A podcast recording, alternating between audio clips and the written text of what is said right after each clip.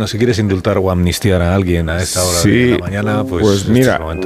en concreto procedo a la amnistía de Putin porque si no lo va a hacer él, mismo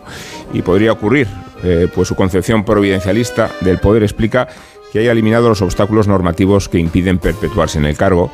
Recordaréis que tú, Putin tuvo que hacer un enroque con el títere de Medvedev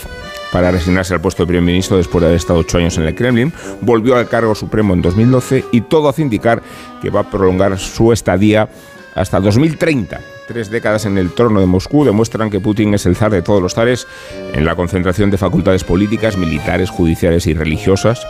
Creíamos algunos que la guerra de Ucrania iba a desgastarlo, que le pesarían de alguna forma las 300.000 bajas y que la economía no resistiría los gastos de defensa, un tercio del presupuesto. Y no ha sucedido así ya sabemos que Putin controla la propaganda, depura la oposición y desplaza los derechos humanos, hasta el extremo de degradar el movimiento LGTBI a la categoría del terrorismo,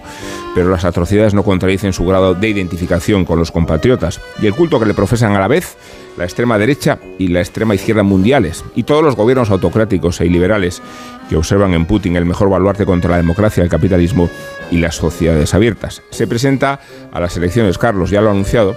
y no le queda tanto para conseguir las adhesiones que acaba de obtener Kim Jong-un por encima del 9, no, 99,9% de los partidarios. Me gustaría saber en qué gulag se ha represaliado al 0,1% discrepante.